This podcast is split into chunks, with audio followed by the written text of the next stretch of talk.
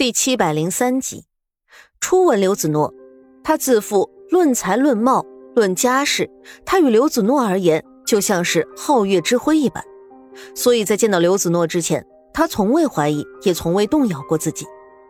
然而就在今时今刻，他亲眼得见刘子诺的样貌姿态，只觉得心比十二月的冬雪还寒，像是一盆倾覆而下的冷水，把他浇了个透顶。这样的风华。这样的一世独立的女子，她怎么，她怎么抵得上？又怎么？他抬眸往公子望去，又怎可能取代他在公子心底的位置？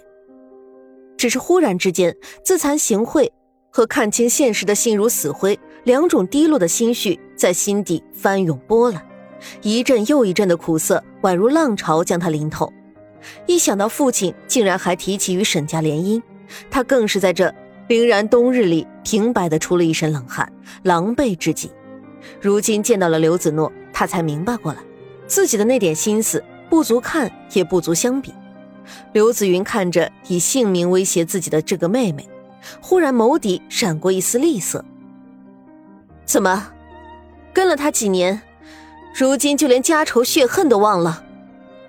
他的手渐渐蓄着力量。如果是这样的话。倒还不如你直接死了的痛快。刘子诺不可置信的看着面前的姐姐，就连握着瓷片的手指被锋利的边缘划破，留下一丝血痕都未曾察觉。阿姐，他的声音里带着几分颤抖。他自知或许这个姐姐对自己并无什么感情，可是他却万万没有想到，他的生死在刘子云的眼里竟然如此不值一提。不要叫我阿姐。我没你这个妹妹，刘子诺，你太让我失望了。我还没对你这个心上人做什么呢，你竟然为了沈长安以性命威胁我。沈长安见不得旁人对刘子诺这样疾言厉色，上前了两步，正要将子诺拉入身后，却见刘子云眉头一皱，转头看向他，一双秋水一样的眸子带着几分恨意和戏谑。怎么？沈世子就这样急不可耐的想要在我这演英雄救美，他一把拉过刘子诺，以迅疾之势打落了他手中的碎片，看着沈长安：“你既然敢来赴约，也就说明你倒是已经做好了把命留在这里的准备了。”刘阁主。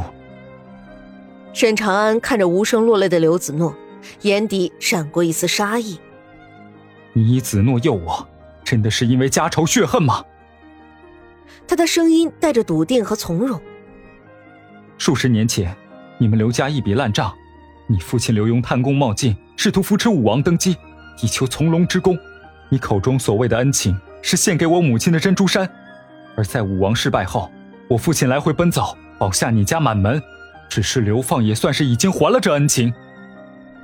他睫毛浓长，微微垂下眼帘。而你所谓的知恩不报，根本就是幌子，刘子云，我想你今日找我来，是为了你的情郎周延寒吧？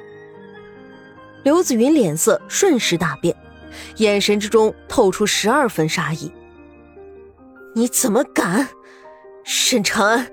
你怎么敢提他？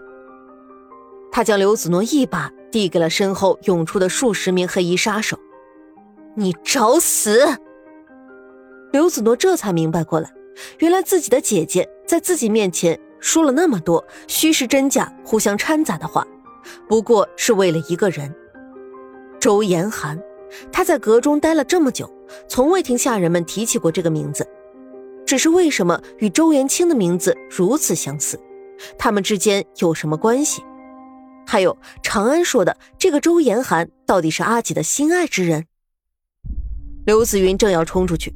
却忽而听得一声急书生气的声音说道：“且慢！”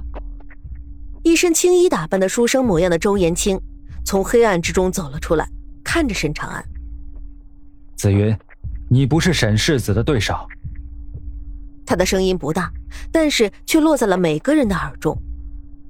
刘子云怒道：“那你说怎么办？让他来，然后又让他走吗？哪有那么便宜的事情？”自然不便宜。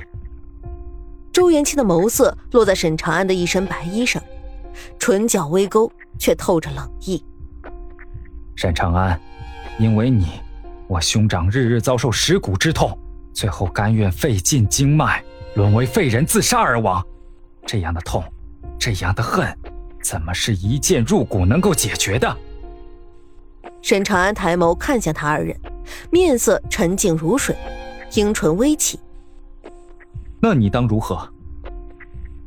周延清看不得沈长安至今仍是这副风轻云淡的样子，他越是如此，越是让自己想到兄长口鼻满是鲜血，伏在地上痛苦的惨样。自然是以血偿血，以痛偿痛。我兄长遭受过的。自然，你也要全全本本的都受上一遍。一阵风将枝头梅花吹落枝头，花瓣纷纷扬扬落在白衣肩头，又泥泞尘土。刘子诺像是枯叶一般萎落在地，口中发出小兽一般的呜咽之声。阿姐，沈长安的眸色深了深，却并没有什么犹豫，点了点头。好，不要。一声尖锐的女声划破空气，原本一直站在沈长安身后的莫雪染哆嗦着身体站在了沈长安的面前，颤抖的手中拿着一把银质的小匕首，对向了面前站着的青云阁众人。这些想要对沈长安不利的人，医治的刀本是为了救人，但是这一次他为了沈长安拿了他的医刀，欲以他人性命保住他所爱之人的性命。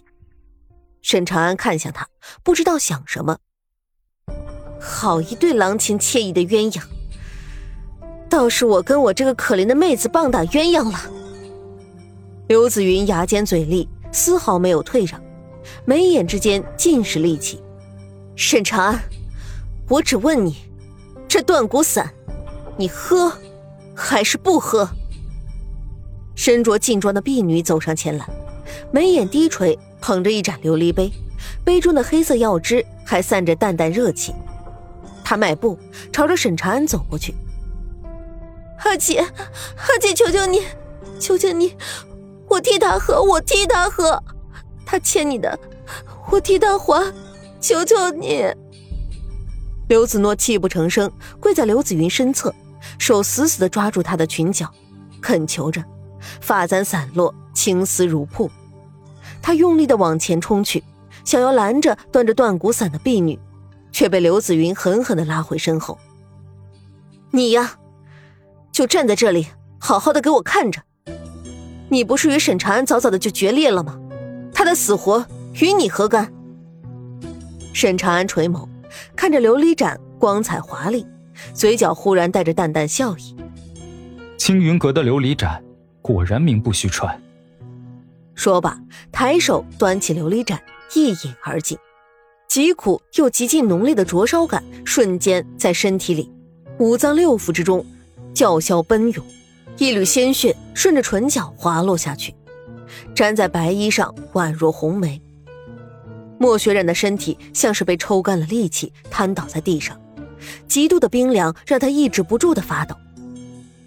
是夜，月色宛若流水倾泻在地板上。看上去像是落了一层霜一般，沈长安压抑的喘息声在寂静的夜色之中越发的明显。刘子云命人将他与莫雪染囚禁起来，只不过是为了之后再度折磨他罢了。他看了看身侧的长剑，是了，刘子云自信断骨散给人的痛苦让他断然无力持剑，故而就连剑都未曾收缴。毕竟这里是青云阁。谁又能在几百死士的包围下冲出去呢？更何况他已经差不多算是个废人。公子，你怎么样了？碍于莫雪染是云阳莫家的嫡女，刘子云并不想与她为敌，故而并没有对她做什么。他跪坐在沈长安身边，借着月色看到原本清雅的公子眼底、鼻下、口角都落下了鲜血，形容可怖。他掏出帕子要帮他拭去脸上的血污，沈长安却一侧脸说道：“不必了。”